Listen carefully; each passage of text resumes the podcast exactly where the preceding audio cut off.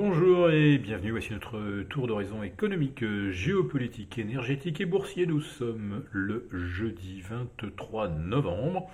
Et pour comprendre comment tourne la planète finance, c'est sur l'inforruptible et nulle part ailleurs. L'épisode du jour, je l'intitulerai Va falloir se secouer les puces. Et nous remercions euh, Bruno Le Maire pour cette adresse destinée à réveiller les Français qui devraient faire plus d'efforts euh, pour que notre beau pays atteigne le plein emploi. Et oui, Macron l'a rappelé, euh, le chômage est à 7%. Bon, la réalité serait plus proche de 20 en réalité, mais même 7, c'est un mauvais score par rapport à nos voisins, notamment le Royaume-Uni, les États-Unis ou la Suisse. Alors comment parvenir au plein emploi?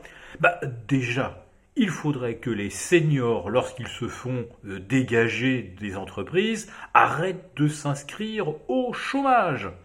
Bon, comme on ne peut pas les empêcher de le faire, eh bien, Bruno Le Maire réfléchit effectivement à réduire la durée d'indemnisation. Bah oui, tous ces seniors euh, qui profitent de leur grand âge pour se faire dégager, vraiment quel profiteurs du système.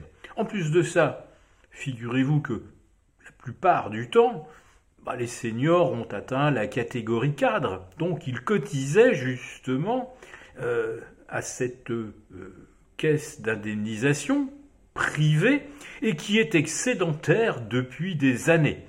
Donc en plus de ça, euh, les seniors ont l'outrecuidance de venir puiser dans une caisse qu'ils ont eux-mêmes abondée, dans laquelle il n'y a pas d'argent public, et qui en plus de ça, comme elle est plutôt pas mal gérée, euh, présente des excédents.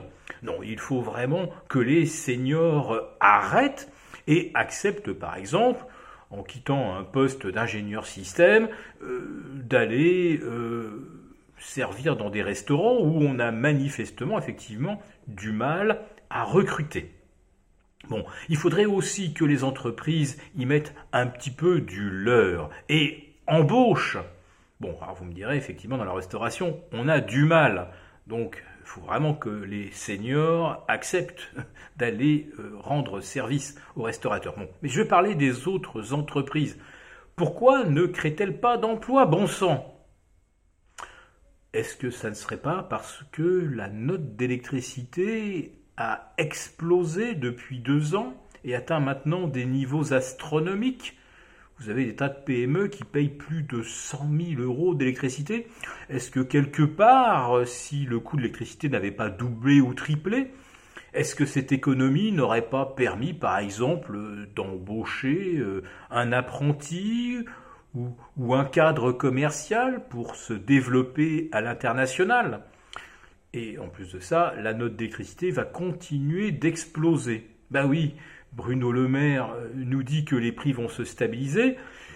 Bon, puisque ça sort de sa bouche, euh, vous vous en doutez, c'est probablement un, mensonge ou quelque chose qu'on lui a dit de dire, même si lui n'en pense pas un mot. En tout cas, l'électricité, si elle ne prend que 10% en 2024, euh, ça tiendra du miracle. Alors c'est peut-être parce que effectivement on aura, je ne sais pas, une sorte de mouvement des gilets jaunes, alors, ils étaient sortis dans la rue parce qu'ils avaient calculé que la hausse des taxes sur les carburants allait leur coûter 120 euros de plus. Là, pour l'électricité, on serait plutôt à 1200 euros de plus par an pour tout le monde. Parce que tout le monde n'a pas une voiture ou ne va pas travailler en voiture, mais tout le monde a un logement où euh, on aime prendre des douches chaudes, où on veut se chauffer l'hiver. Donc pour 120 euros, vous aviez euh, des centaines de milliers de Français dans la rue. Alors pour 1200, on ne sait pas trop. Mais bon, allez, le gouvernement les attend. S'il a acheté 90 chars Centaure, dotés d'ailleurs de mitrailleuses euh, à cadence rapide, pour, je ne sais pas, euh, contrôler des, manifestations, si jamais elles se transforment en émeutes, qu'est-ce qu'on fait euh, on lâche des rafales, euh, du ça sans coup minute je, ne sais pas trop, mais en tout cas, le gouvernement est prêt s'il y avait des gens un peu euh, mécontents euh, de, la tournure, des choses. Donc là, on leur secourait pas les puces, on les trufferait de plomb. Bien. ça nous éloigne effectivement un petit peu des marchés, mais qu'en dire? Si ce n'est qu'on vient de vivre un mois de novembre parfait, tellement parfait qu'il faut y voir là un grand triomphe de l'intelligence artificielle. En effet, le Nasdaq a enchaîné 16 séances de hausse sur 19. Et les trois qui n'ont pas été haussières, c'est une séance de consolidation à l'horizontale, une séance de consolidation à moins 0,94 et une autre à moins 0,59. Et le S&P 500 n'a pas démérité puisque lui, il aligne 15 séances de hausse sur une série de 18. En effet, il avait commencé à monter un jour seulement après le Nasdaq. Alors aujourd'hui, évidemment, on ne va pas se préoccuper de Wall Street. C'est fermé, c'est Thanksgiving. Et l'on va bien voir si le consommateur américain est toujours vivant ou non. Car si c'est non, je pense que le rallye haussier qu'on vient de vivre on pourrait très très bien euh, voir un scénario inverse s'enclencher.